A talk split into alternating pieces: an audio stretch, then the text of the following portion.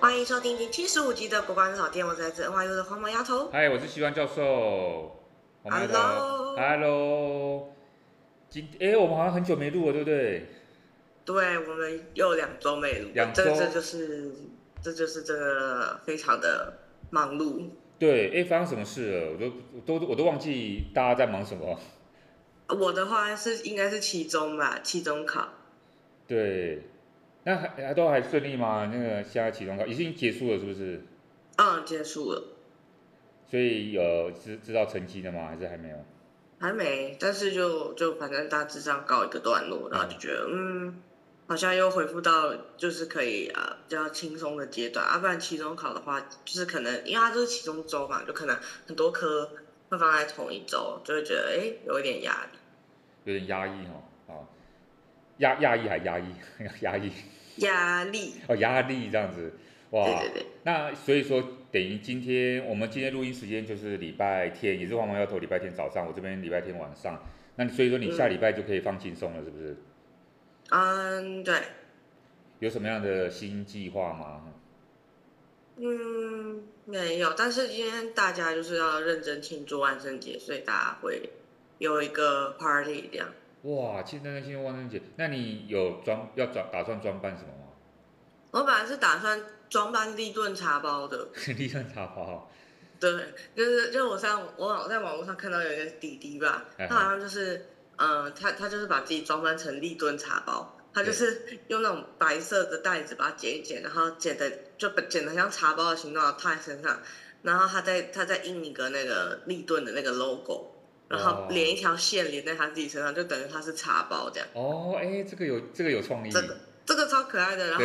然后然后他就再配一句就是嗯欢迎那个小姐姐们来泡我，哦、这样就很就很可爱这样，我觉得哇。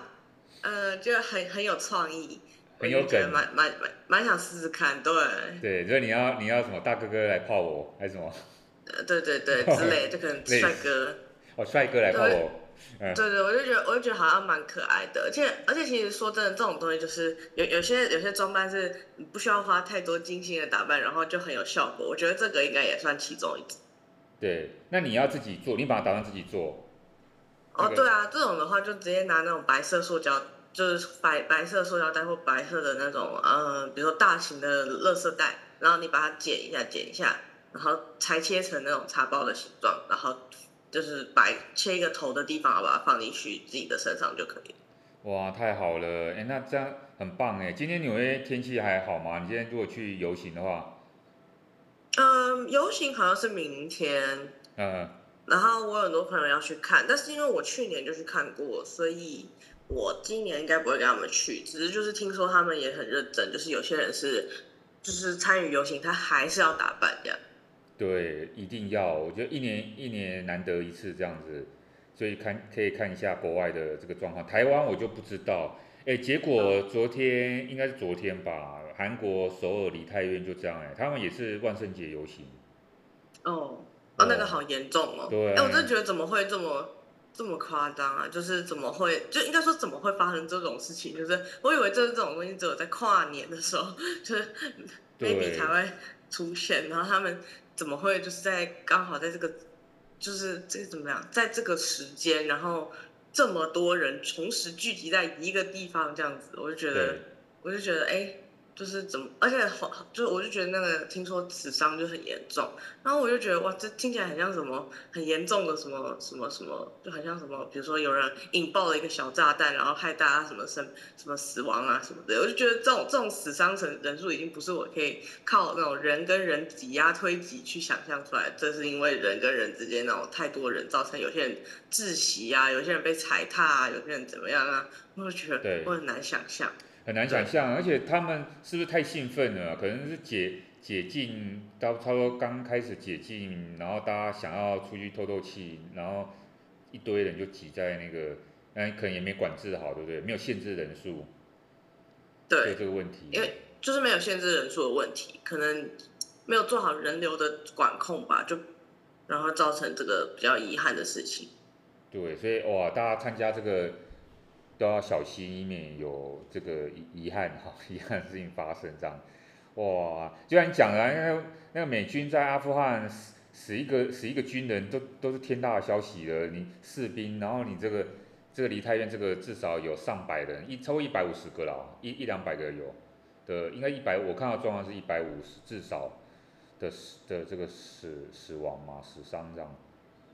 嗯，对，我就觉得其实蛮夸张的啊。当然，他们的总统也立刻有去，就是有去现场呃勘察关心啊。但就是觉得这种事情发生，就是会让人觉得很很遗憾。然后重点是因为我自己就是太纳闷了，我真的很纳闷为什么就是会因为这种事情，就是因为大部分人好像听说就是嗯、呃，并不是被踩踏而死，是被嗯。呃就是活活的急死这样，oh. 然后我就觉得我太无法理解这件事情，就是在我的人人生，就是就是各种知识中，好像没有一个那个词是，就是有一个人会被急死这样。然后我就去查了一下，到到底为什么这样。然后嗯，大部分好像是因为像胸腔吧，就可能你因为大家在人流移动的时候，肯定是不会去管说自己的力道还是怎么样的。那有些人他可能就是，比如说他呼吸可能就已经觉得已经在这个人群中很不顺了，然后加上你。你又非常前后左右，可能 maybe 有人大力的推挤你的胸腔的位置，然后就可能会造成你造成，呃，你可能呼吸就更加的阻碍，然后你可能自己觉得最后就会就是可能休克啊，还是什么的。然后很多人被拖出来 CPR 这样，我就觉得哇，就是就感觉第一又上了一课，然后第二也为了这件事情觉得说真的是嗯蛮就是蛮替他们担心，也觉得就是很很可怜。真的，我还听到新闻说。法国总统马克龙都为这个事情还有发表声明，说他们法国人跟韩国人的精神同在，他们会尽力有什么协助，他们也会哇，连法国人就是很多国际社会的这个重要国家也都有发出这种，就像你讲，他们就觉得呃没有想到会发生这么遗憾的事情，大家都想要协助啊，后续的这个救难的工作，嗯、对对，确实，哇，实在真的是对啊，这个。很大的一个新闻，这样子，我们这边好像也是，我觉得这几天我在担心台风，台风的这个问题。然后因为我，呃，礼拜六跟礼拜五，对不起，我在讲什么？就礼拜昨天、礼昨天跟今天，就昨天礼拜六跟今天礼拜天，我在金门开年会。那这个年会，一般我们去开会，当然人去就好了，其实是也没什么好担心。只是因为这个年会是我举办的这样子，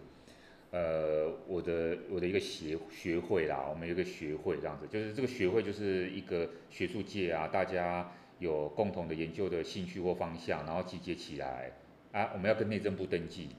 那这个学会已经有十二年的历史了，十二十三年了，所以它其实也不是一个草创的学会啊，所以每年都有办一个年度大会，然后邀请。国内外相关的研究的学者，我们开会啊，每每年都在不同的地方开。以前有在几乎每个学校都开过，就是呃，像北部台大、政大、淡江，应该几乎都有中兴、中正、成大、中山哦。所以我们算是第一次，我们就跟金门大学合作，那把整个的这个学者都移师到了那个金门去。只是呢，就是办会，当然就我觉得不是只有，你知道，你你知道，它不是只有昨天跟今天发生的事，因为我们半年前就开始在规划，啊，规划就开始在拟定议程，再开始邀稿，再开始找钱，然后找助理，开始联系，甚至丁宁老师，因为这次要坐飞机，所以要请老师们要订机票，我们是半年前就通知这个事哦。然后呢，前三个月再开始叮咛一次，就是就是一直有不断的叮咛，说要订机票，订机票。那老师们当然你也知道，大家都很忙，就会忘记，就就到前一刻，很多到前一刻才订，就订不到机票。因为金门礼拜六、礼拜天都是假日，然后现在解封了，所以那个本来疫情的时候，它班次就不多，那现在解封，然后机票就很难订。啊，真的很麻烦。其实，其实我们办会就是最怕这种有突发状态，比如说有很多老师都不能去的话，那怎么办？那你这个会还要办吗？不可能嘛，因为你不可能不办。我就说你钱都都投入了，所以说，那你又不想要一直一直在催老师说，哎，你到底买好机票，到底买好机票？他觉得你好像很烦这样，所以我们就有一个拿捏啊，然后整个过程中终于就是顺利的举办完成，然后然后很感谢那个特别是金门大学的学生，他们我觉得我们这次所有的老师都有一个共同的那个想法，就是觉得金大的学生其实他们都很细心、很可爱、很很朴实，然后服务很周到。嗯嗯嗯。哇，那当我有带我助理去，我的助理来去做整个统筹 handle 嘛，但是还是不管怎么样，还是他们很愿意。就是牺牲假日时间，然后来配合，而且他们也不是只有昨天跟今天在忙，因为你知道吗？我们办会就是事先就要有很多的筹划，让他们演练，让他们去借什么东西，对，所以一切都要全部都要规划好，然后要不断的去操作，哇，这真的是呃一个很大的工程，哎，不会，哎，不过我还是我们还是一起把这个工程给做完，然后觉得觉得很棒，然后在金门稍微。我我自己是没有逛啦，但是我们就是安排一些小小的导览，导览让老师们在金大走一下，金大也蛮有一些历史哈，然后还有一些呃金门的一些重要的据点，有一些都是军事上遗留下来的一些一些什么景点嘛，对，有有有有请老师们，有一些老师有兴趣就可以，我们有安排导游车去看这样子。哦，那也蛮好的，就是兼顾了是休闲跟学术上的两两者都有的，就好好的是，你知道吗？对，push，我觉得很好。而且其实今天三十号是金门大桥通车典礼。啊，是啊。你可能不知道这件事，金门大桥好像建了十二年、十几年，是不是？至少我我没有想法这样。对，它是一个很。这个工程很艰巨的一个一条桥，那可是它还没有完全完工。说实在的，因为现在是快要选举了，所以他们的现任的县长当然希望有一个政绩，就先剪彩。那有一些小细节部分可能往后再把它补。就是而且你通车这个都要有些要要申请，你不是你不是就是可以直接开过去，他他他有一些那个申请的条件这样子。嗯嗯嗯。所以昨天。呃，昨天的时候是马英九先去，有去做一个，应该是做一个剪剪彩，然后没想到今天马英九又再去一次，然后跟跟他们的杨县长，还有交通部部交通部部长王国才也去嘛，呃，内政部的对不起，那个行政院副院长沈荣金等等的很多的官员有都去这样，对，所以你就就会发现到哇，那个人还真的很多，再加上观光客。所以其实刚好我们选到一个好日子，所以这两天办会。哦，你们并不是刻意选这个日子，但就这么刚好。对，就这么刚好这样。我我你知道我们选日子的时候，我们都会先想好是要避开其他的会，因为通常到年底大家要报账，所以说像什么我们有什么中国政治学年会，有国际关系年会，有台湾政治学年会，他们都会在这个时间点这边办。所以说同一时间，其实礼拜五跟礼拜六是。呃，中国政治学会在花莲东华大学办，哦，于是我们就会有点抢人的问题，因为有些老师他可能同样都是领域里面他都有涉猎到，所以就我们就会彼此抢到人。啊，有些老师他只能去一个啊，他就没办法去另外一个，那就是，嗯，对，所以说，可是我们尽量避开的啦，尽量想办法避开，然后又是周末，老师们可以参加的时间，所以今天算是，呃，算是蛮圆满圆满的。那个结束哇，只是那个那飞机的那个班次没有很好，所以我是要先开车到从台南开到高雄去搭，我没有从台南搭，然后在所以刚刚在高雄稍微用完餐之后，再从高雄开回来，已经是晚上九点了。然后我们录音时间现在是十点多啊，我是刚九点回来才稍微洗个澡这样子来来录。哦，真的，你的行程满档。对，真的是我呃。没有，我们现在我们现在其实今天都是闲聊，是不是？因为哦，我今天没有准备，实在是太忙了，然后没有准备，呃，特地准备那个。不过我想说，我们还是可以聊一些新闻，那、嗯、简单的跟大家聊一聊。如果大家把它当一个背景的一个节目的这个声音在听，也是很不错哦。因为听说有些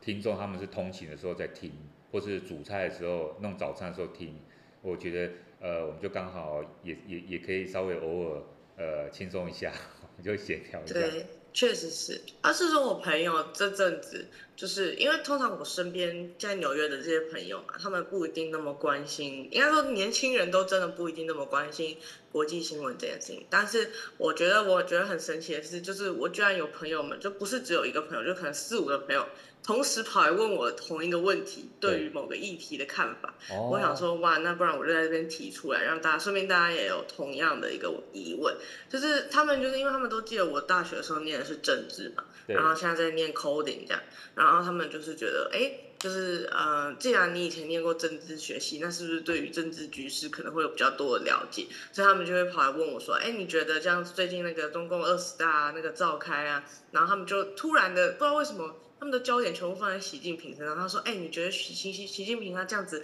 连任啊，他这样子中国会不会有一天就倒了啊？哦、你觉得他会不会会不会会不会会不会招招致他内部的一些反噬啊？他他这样子这样袭皇帝什么的，那你的看法是什么？你觉得你觉得他他这样以后台湾会不会很危险啊？然后就觉得哇，他们就是怎么会？”就是突然这么对于国际政治有一个很热衷的议题，居然居然会想要来问我的意见，然后我就觉得，嗯、呃，就是也在这边提出来，就想说，说不定观众朋友最近也有关注到呃这件议题，我想说，哎，这边也在这边，说不定老师也可以分享大他的看法给给大家这样。对，哎，所以他们是本来是什么科系？就是他是理工商商学院或理工？没有，像像我朋友问我，他呃，其中一个朋友问我，他可能就是比如说服装设计系。哦。对啊，就完全跟，对啊，就完全跟对政治一点关系都没有。他就纯粹只是他看到新闻，然后他觉得哈也太扯了吧，怎么会有这种事情？嗯、然后就是可能终终于关注到像是呃中共内部体制的一些问题。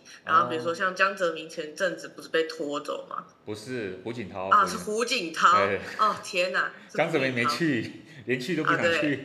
对，连去都没去，然后胡锦涛是直接被，也不是被拖走啊，就是说被强行的，呃，都说是请出会场，都说是架走这样，拖拖对对对对对对对，对，然后我也很多中国朋友就是暴动，在他们的那个小小小红书啊，或者是像是呃微信上面那种朋友圈啊，会发说啊太夸张了吧，哇现在还呃某某某都被架走了，笑死我，什么之类的，就是会会觉得哎这件事情是前所未见的，前所未有的。然后他们就是觉得好像对于这件事情很震惊这样。没错，我觉得像我问我礼拜五晚上的硕专班的同学，他们都是一些市政府啊，或是各行各业的这个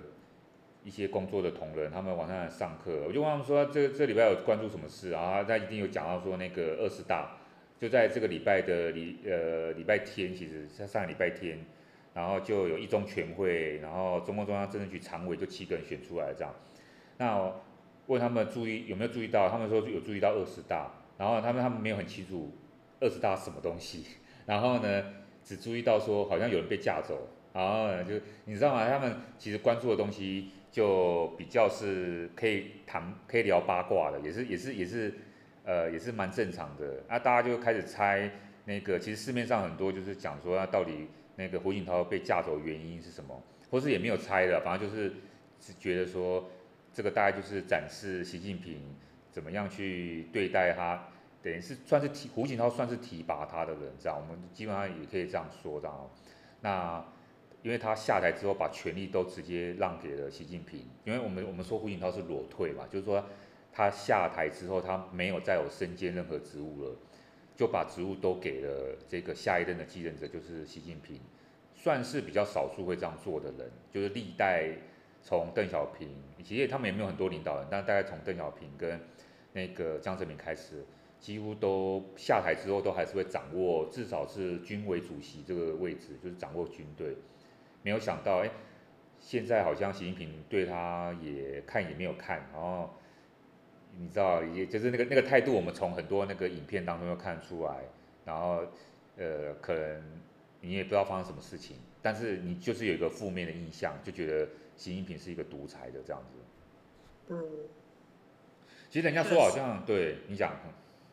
嗯，就是反正他们就是应该说他们原本就知道说哦，中共体制大概是什么样子，但是我第一次看到他们对于呃最近可能反习的一些运动啊，或者像是一些呃可能我我在想会不会是因为前阵子因为比如说大家一直觉得台湾会有危机嘛，所以呢就是可能会更。把呃自己关注的呃焦点放在像是会造成台湾可能有危机的人事物身上，然后可能就会更，比如说更关注到两岸之间的新闻啊，甚至是可能中国大陆自己内部的一些新闻，所以他们才会就是诶开始对于这件事情有有有有了一些想算是兴趣吧，就想知道想了解。对，一定的，而且这个新闻真的是全世界的媒体都在关注，所以说我们在那个二十大开会之前呢，大家当然就是在等开讲。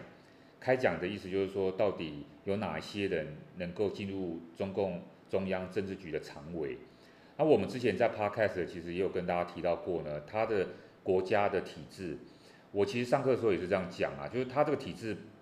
它不是一个好坏问题所在，就是说，呃，有时候我们会会用民主的标准去衡量它，这个是一个方式，不是说好不好问题，这是一个方式这样哦。另外一个方式说，它就是以党，呃，这个是。以党治国的一个国家，那我我有时候我会问同学说，哪请问哪一个国家不是以党治国？这几乎几乎是，特别是呃，你如如果说像那个字的部分，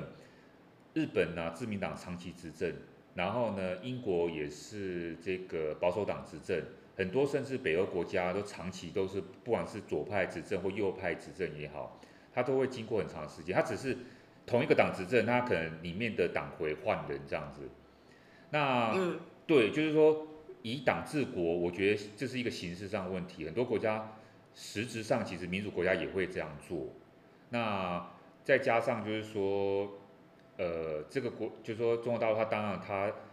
会有很多它自己的原因哈。我们现在当然会挑剔的是说，或是我们批判的是说，那它就只有一个党啊。问题是很多国家是以党治国没有，但它的党换不掉。所以其他国家还是一个民主的，因为他们可以去透过选民的选票，至少他可以在一个时间点，他还是可以换党，换换党然后，就算他不是，就算他某一个党长期执政，但是还是可以换。这个好像乍听之下是有道理，不过当然有很多可以我们可以讨论的空间，只是在中国的环境里面，的确他没有办法去换执政党，好像是我们会觉得是一个很大的问题。不过另外一个，有时候我们会跟大家讨论另外角度，就是说，就是我们先不要带有偏见的话呢，其实呢，他这个党的压力非常大，因为他就是一个唯一的一个执政党。那只要今天政策有出错误、出错误了，他就是唯一的救责对象了。其实他，你如果从他的角度来讲，他也逃不掉了。说实在的，他只要任何的这个失误的话，那这个人民真的是。是可以推翻他的哈，呃，那当然又你又可以在讨论说，那人民用什么方式推翻他？他现在，他现在的这个权力那么集中，然后他这么控制言论，控制大家的自由，这个有时候就是另外一个讨论的就东西，就是说，那到底习近平是受什么东西制衡？有时候我们会说，在一个特定的情况之下，或者说在很多的国家里面，他的确不是用民主的方式来制衡他，比如民主的方式来制衡他，就是把他的权力分散。把他权力把它分瓜分掉，让别的瓜就是让国会啊，或是什么公民社会或是媒体去制裁他，因为你就是把权力要把它瓜分掉，这样哦，去把它稀释掉，这是一种制裁方式。但是在有一些国家，我们发现到说，它的制裁的那个来源是一个文化的制裁，好，它是一个在这个文化这个这个制度之下，它的一些惯例啊，对它一个制裁，当然有很多的。很多我们可以讨论的部分啊，我现在没有时间讲，只是说大家在这二十大开完会之后，特别是他的那个呃开讲啊，他那个中共中央政治局常委开讲完之后呢，我们发现到说，哇，就印证了我们很多在民主国家里面猜测的部分，就是说，习近平果然在他的任命的其他六个人里面哦，几乎都是他的人，好，而且都辈分比他小的，没有那种跟他辈分齐平的，也没有哈，他全部都是。用跟他有关系的人，或者说几乎就是可以受他控制的人，那这个代表什么？当然大家就呃很直接的就直接就反射说，那接下来就不用讨论了哦，他就是权力集中，那他是不是想做什么事就是做什么事？那如果他想做什么事就做什么事的话，是不是他就是想对台湾做什么事就可以做什么事啊？这时候我们就会有危机感的，有很多的的这个讨论啊，其实。在很多研讨会里面呢，就从这里面就开始在检讨，到底这个制度怎么会形成这个样子？那我们要怎么样应对习近平第三任？如果他真的想要做什么就做什么，他应用他的权力，比如说像普京这样，他突然想要攻击哪一个地方哈，攻击台湾的话，这个形成一个对周边国家很大一个风险，他变得是一个非常危险的人物。所以大大概我觉得现在国际媒体啊，包括台湾，我们对这个东西当然都用一个比较谨慎的方式来对待啊。那只是我刚刚也提到另外一些观点，就是说他有他自己执政的危机，他看起来外面很强。当然我刚刚我刚刚讲的是说，他表面上看起来不受制衡，可是我觉得他的承受压力非常大，因为他是他能够就是说他承受压力有文化的部分，还有我刚刚有一点没有讲到，就是说现在虽然说他已经把其他派系的什么团派啊、什么江泽民派啊、什么，好像感觉都已经拿掉了，都。解除掉了，可是他有他自己内部啊。如果这些习近平派里面的人如果产生分裂的不同意见的话，他以后要怎么办？也是有这个可能的。所以我觉得，如果当这些裂缝产生的时候，哇，他到时候会更惨这样子，因为他过去做了这么多的这些看起来啊、有很多人反对的一些事情，可能这个整个到时候演变就不是他能够控制的局面。嗯，确实。啊，我我讲的也大概是这样，因为我觉得像这种，因为毕竟可能我以前对中共体制我了解的也没有到很深，我只知道说他们真的是一种很特殊的，算是呃某种权力平衡，他们的平权力平衡是平衡在一个体系嘛，就是他们那种最高层的之间的一些啊、可能派系之间的一些平衡，然后我就觉得说，嗯、像他们这样的统治体系也已经行之有年。就是，可是突然如果有一个人他想要去破坏这个制度，或甚至他可能想要独独独占所有的权利在他自己身上，那他想必他得要花更多的力气去铲平那些对他不利的因素等等，那可能也会花他很多的精力。那他是不是能够继续的在他的内政上投入更多的力气，让人民也服从他这个想法，甚至让人民觉得心服口服啊？反正我的生活也没受到什么影响。我觉得这也是一个很大的挑战，就他内部可能是他。接下来可能要去面对的比较大的一个，嗯，比较比较大的难题吧，我觉得。所以他能不能处理的好，会攸关到他，呃，比如说他当他处理不好的时候，那他也许，也许他为了让他内部看起来，嗯，可能再团结一点，他可能就会试图发动一些外部的，可能对台湾啊，或是对其他国家，可能让让人民觉得，哎，我们有共同的敌人，所以我们内部的那些乱，可能可以暂时被忽略，还是什么之类的。所以有时候，对你讲，我们就觉得我们蛮像一个工具人那个台湾。对啊，对啊。可是我有时候想不透的是说，习近平不可能不知道，就基本上，呃，他身边应该还是有一些这个咨询的对象。我觉得他不可能不知道说，他今天这样做很难被国际社会接受。我觉得他不应该不知道这个事，对不对？就是说，他只要有这么一点点这个。呃，清楚的意识，有这个概念的话，他就知道说他这样做，他要承受很大的国际压力。其实，因为他国内他是可以控制，可是国外这些这么多的国家跟他的基本理念不一样的时候，你要怎么样去跟别人解释？你很你很难，所以他也没有要解释啊，他就是就是说，呃，你其他国家不要干涉我国家主权那个，他因为。他想要连任就连任哦，他们只要经过合法程序，就算这个合法程序也是他们自己修改的，但是他如果只要想到说他以后要面对这么多的国家对他的指指点点，或是国际媒体对他的指指点点，以及有你刚刚讲那些呃海外分子哦，对于习近平的不满，你看像上一次，诶，我记得上一次是在二十大开会期间就有。在那个是在曼彻斯特吗？我有点忘记，在在英国，他有一个领事馆的人员，然后那个领事馆的这个领事，他就从他的领事门口走过去，就看到示威示威的民众，那些示威的民众基本上就是呃有一些是香港问题，有一些是示威那个习近平独裁，他就呃算是下令吗？他就他就打那个那个影片有播放，他打了一些人，他拍啊拍了一些人，然后呢。里面领事的人员还把示威民众的一个人把他拖进去打，拖到领事里面打，领事馆里面打，然后就全程就被拍下来，还好那个英国警方去把那个人拉出来这样子。啊，这么恐怖啊！对，所以他们有时候很多的在外面表现的行径哦，真的是很难让人家理解。虽然说这个外交部的副部长有在开会的期间，中国外交部副部长开会期间有对这个东西稍微。做一个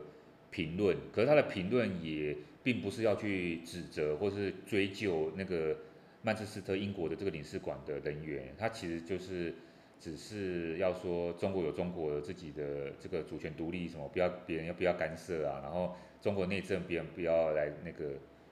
等等，他就是讲一些比较比较比较传统这种宣传的政治语言这样，所以这个你不是觉得很？你就是你把国际的这些媒体或是这些我们当做是我们我们是笨笨蛋吗？还是怎么样？就是我们没办法解读这个世界嘛。就是你总是有一个有一个大家可以忍受的东西，然后有一些大家是不能忍受的。所以这个有时候没有中西方的差别。所以我的我的意思是说，哇，习近平他要面对这么大的这个外在这个压力，他还敢这样做，他还这样硬做了，那。势必要承受很大的成本，这个成本不知道哪时候会看到，说不定很快，我不知道。我觉得国际社会会对他会有一些的一些看法。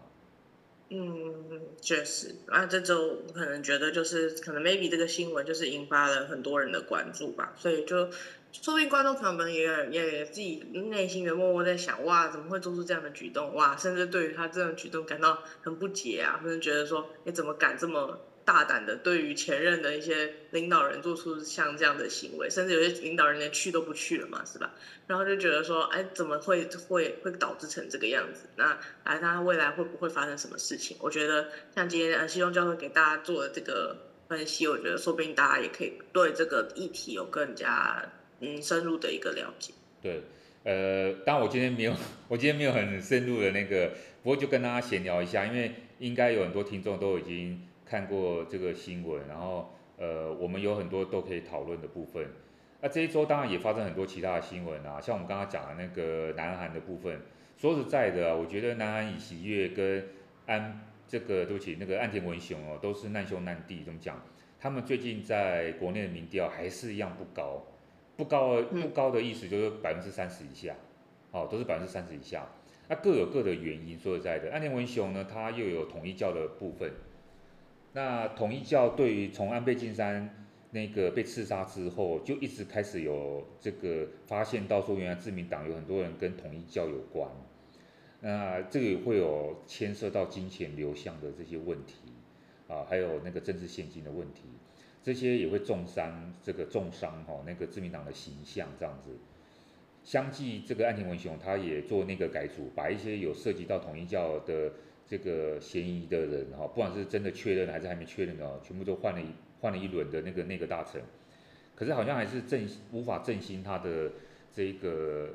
国内的声望，特别是在经济部分啊，我觉得他经济部分日币持续的贬值，日本经济其实也受国际经济影响，也没有很好，这第一个哈。另外我们看另外一个难兄难弟，我刚刚讲那个尹锡悦，就是南韩的这个新总统，尹锡悦呢也很妙，现在。现在南韩他遇到问题就是说，从大概我去欧洲之前，九月二十九、九月三十开始，北韩呢不断的可以说挑衅，或者说北韩不断的一直跟这个南韩有军事上面军事上面的冲突，甚至他们本来在那个文在寅时期有定下的，在飞弹区的陆海空的部分都不能有挑衅的这种试射飞弹的行为哦，等等这些，本来他们有签条约的哦。那结果北韩还是毁约的，很重要的原因之一就是因为南韩跟美国在军事上面的合作，这个刺激到了呃北韩朝鲜，他对将来他自己自身安全的一个很大的危机感。另外一个就是说呢，大家也在观测说关关心啊，这个到底北韩会不会因为这样子，然后呢进行第七次的核试射？看起来好像是会，所以大家。发现到说他们有一些异常的举动，这个也会让这个尹喜悦他在国内的民调其实不是很高，因为现在各国政府面临到问题其实相当复杂，哈，主要就是财政问题。那你现在又有这个外交关系紧张跟安全性的问题的时候，其实大家对尹喜悦的评价并没有很高。所以说在前几天哦，他在那个国会演讲，尹喜悦在国会演讲哦。然后呢，所有的几乎在野党都完全杯葛，那我不知道为什么执政党也没有，也也也没有出现在国会，所以就就造成一个很奇怪的场景，就是尹锡悦他在做这个二零二三年的施预算施政报告的一个一个内容的说明，这样啊，他在报告这样一个施政预算规划，下面没有人听，这样，国会里面下面没有一个人听，大家全部走走光光以示抗议，就是对他不满，对他这个这个领导人其实已经很多的这个议员已经没有信任感了，导致于说尹喜悦他就一个人在那边讲，他就是。虽然说下面走光了，他自己一个人还是在那边报告，所以媒体揭露这个消息之后，真的觉得他好可怜哦。那所以根本觉得说哇，那现在当然呃有现在一个很不幸的消息，所以呃首尔市的市长啊，还有包括尹喜悦他们其实也都想想办法赶快处理这个这个悲剧。所以现在尹锡悦他上任也还不到一年，没想到哇这个。就国内的人民对他其实并没有很好的一些看法哈，跟肯定，希望还他还可以继续加油啊！不知道到底发生什么事情，所以，而且你有你有没有觉得很妙啊？在那个我们常看韩剧的时候啊，通常韩剧呢都会去把一些特定的职业的人描述成坏人，其中一个就是检察官，我也不知道为什么，就总觉得、哦、是是是是，对，总觉得。欸对，然后律师都是那个正义的角色，对，然后反而是检察官，好像他们就是会在背后搞一些这种勾结啊，然后去贪污腐败啊、嗯、关说什么的，然后都把那些检察官演得很奸诈这样子，所以，对对对，哇，然后尹锡悦还是检察总长哦出身的，所以我就不知道说是不是他本身在韩国的民调就不好，那如果不好的话，大家为什么要选他呢？至少他还是选上了啊，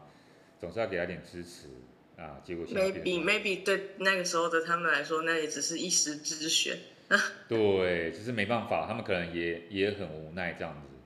那讲到对，就是烂苹果里面选一个比较不烂的。没错，那你讲到讲到烂苹果，讲到无奈呢，就是我我我刚刚就想到另外一个这周的新闻也是非常重要，对大家来讲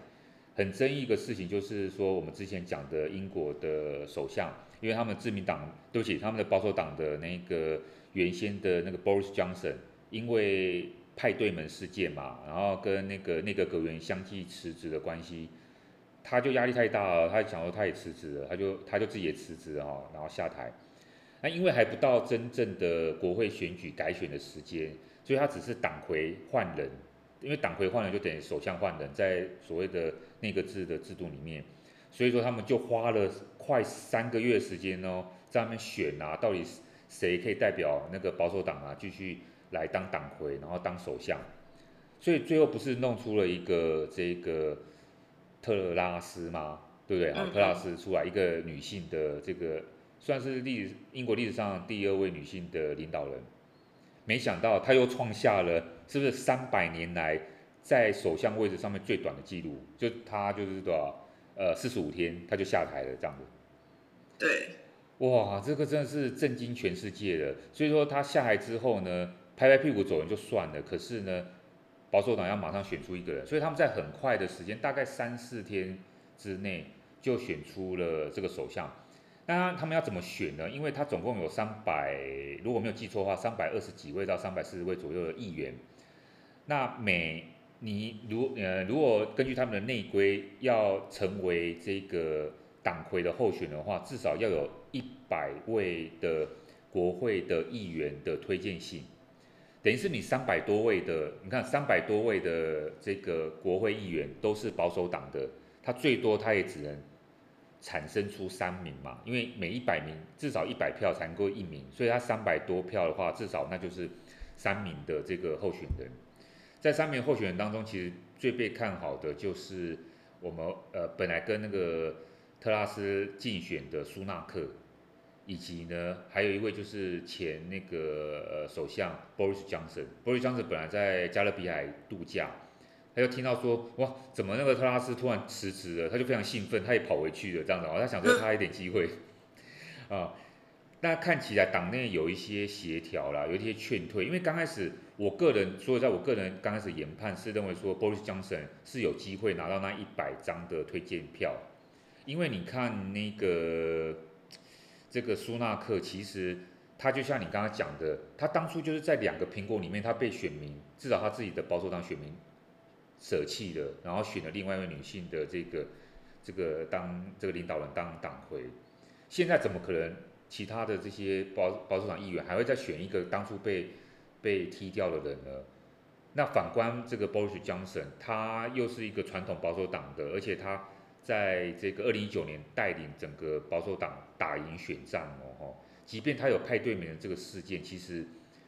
呃还没有办法，还没有完全定他罪嘛，所以我本来是看好，我是觉得他有可能东山再起的，其实。结果没想到他都还没有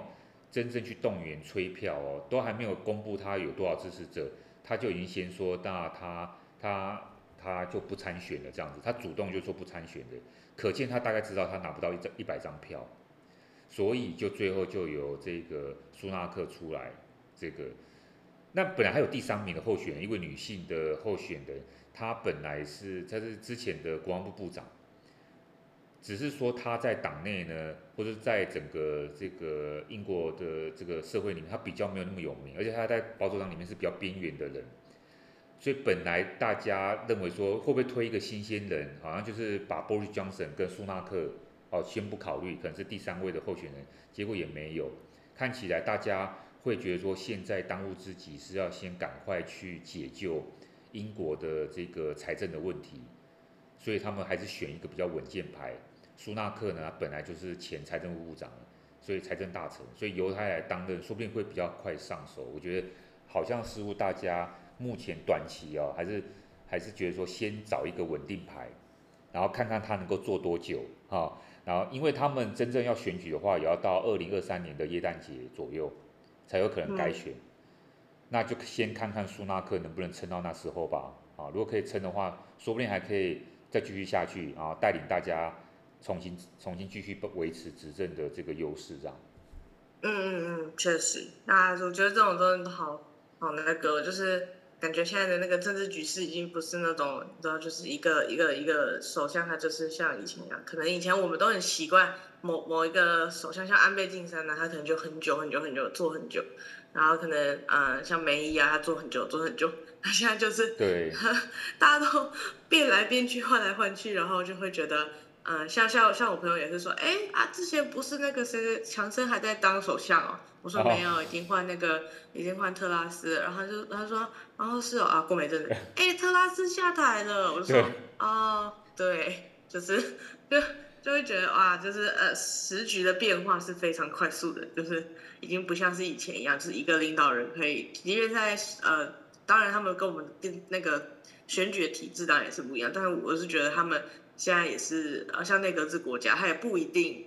就是有一个首相可以到长期的执政啊什么之类，除非就是我就有觉得觉得有时候什么突发事情状况发生，然后可能他们又自己基于自己的判断，或是人民之间又开始对于他们感觉到不满，然后他们就被迫下台或者自自动下台。我觉得就是常常会发生这样的事情。现在我都我朋友都在说，哎、欸，我现在都不用去记谁谁谁了，他说反正说不定他很快又下台了。对呀、啊。所以说我们我们就有这个问题，就是说回到我们刚刚一开始讲那个中国的问题哦，我们现在也没有在推崇说一定要呃某一个领导人他一定要持续执政，可是呢，你反过来看，他的确，如果说你一直国家领导人一直在换的话，你的政策延续性其实是非常难的，或者说他要重新上手，他要去了解这个东西，他一两年之内都还是可能他的适应期，然后你可能做不到几天就要换的话。相比之下呢，中国大陆它这一套的这个体系，有一些人就觉得说，实际执行起来它是比较务实的，不是说大家喜欢一个权威存在，而是说他在政策上面，呃，如果这个领导人不是真的太坏的话，好，那当然是要由那个他们的人民来判断，不是太坏的话，他能够在这个既定的这个位置上面，然后推出一个很长久。可以很稳定的一个政策的时候，当然，而且最最重要的是他为人民着想的情况之下，其实有时候我们还是会比较希望说，这个政策啊，执政者啊，他不要一直换来换去，他可以一直稳定的，是要做一个好的治理哈，做一个政策的推动。嗯，确实，而且。我在想说啊，反正我们今天也时间也差不多到尾声了。我想说，哎，也到在这个地方跟观众朋友们说，其实呢，嗯，像十月三十一号大家都知道，就是是万圣节嘛。但其实十月三十一号呢，同时呢，也是一个非常重要的日子。哦，对。老师，你觉得是什么样的日子？以前我小时候就是那个蒋公诞辰纪念日啊。啊，对对对对，对啊、除了是蒋公诞辰纪念日以外，也是西装教授的诞辰纪念日。天哪！有没有纪念日啊？天哪！西装教授简简直就是蒋公的投投胎吗？是吗？还是万圣节？长得是没有到很像，但是你你比较帅。哦，真的吗？是 啊。对对对。哇。对啊。就你有没有觉得想要讲一下自己对于这个生日，就是比如说像你你过生日，你都可能会有什么样的心境？然后比如说，呃，又觉得有什么样的今年有特别什么样的感触？今年比较忙，然后礼拜又遇到没有假期。我每我每次生日都没有假期，除了小时候在那个这个蒋公诞辰还没废除之前，我都有假期之外，之后就开始民进党上台之后就没有了，就没有这个假期了。那当然就很，嗯、就真的是就很可惜，这一个市场。那另外一个是少了一个少了一个放假日。对，另外一个是我我小时候，我小时候说实在的，因为十月的生日通常都是天气比较冷的时候，冬天。但我不知道为什么我小时候就会希望那个家里可以帮我买冰淇淋蛋糕。哦。可是因为因为家里。几乎都不会帮我买冰淇淋蛋糕，因为就是天气冷。那当然蛋糕买来爸妈也要吃啊，也不是只有给小孩吃啊，所以是爸妈选。那他们当然他们会觉得说天气那么冷，为什么要吃冰的？所以他们永远都不会考虑到，就是他们其实他们应该不知道我想要吃冰淇淋蛋糕。那其实我也不知道为什么，我就是想要吃冰淇淋蛋糕。所以就是就是我小时候会有一个愿望，就是哇，希望今年可以吃到冰淇淋蛋糕这样子，哎就。啊，对对对真的，哦，对，哎，我小时候也很喜欢吃冰淇淋蛋糕，哎，真的哦。但是因为我生日，呃，就是在夏天嘛，所以就很合理，就是就是很适合吃冰淇淋蛋糕。对。但是因为你的你的生日都在已经快要接近那种冬天了嘛，对，所以就可能父母就会觉得说天气很冷，就不会想要特别买那种蛋糕。对，所以我也没有特别提啊，我可能我可能这我可能曾经提过那么一次，我就。会想说想能不能买冰，但是小时候没有比较没有决定权嘛。那、啊、等你长大之后，哎，你也不会想要吃这些东西的，所以又又又又又还好哦。就是说，就是生日就会希望说那一天是不要发生不好的事情，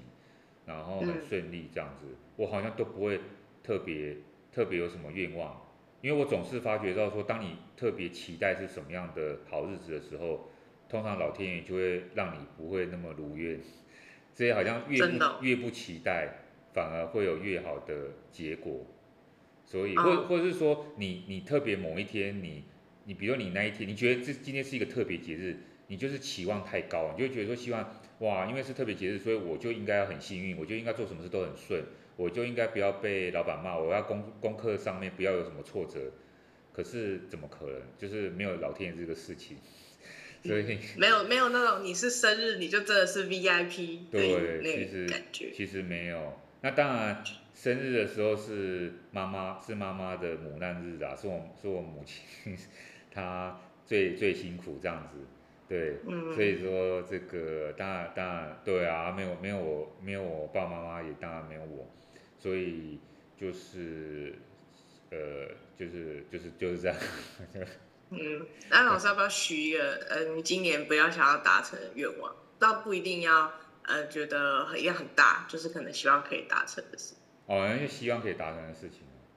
啊，就反正可以三个嘛，我就先在心心中许一个嘛，还是我要讲出来比较？你可以两个，两个，呃，两个分享出来。哇，好难哦。一个放在你自己心里。啊，两个一定就是客套的这个，嗯，算客套嘛，也不是客套，就是就是希望大家健健康康、平安。然后很开心这样子啊，嗯、开心比较重要。观众朋友，因为我觉得健康真的很重要，真的。健康。就是以前以前小时候我也不会觉得健康是多么重要一点，应该是不会意识到，因为它就像空气一样，呼吸如此自然。就是你你你就是都就已经得到的东西，你就不会觉得说好像特别要去珍惜它。可是像像发生 COVID 之后，我觉得呃，全世界人一定都更加的重视自己对于健康的这个在意，然后也觉得嗯，确实。其实活在这个世界上其实不简单，然后能够健康的，嗯，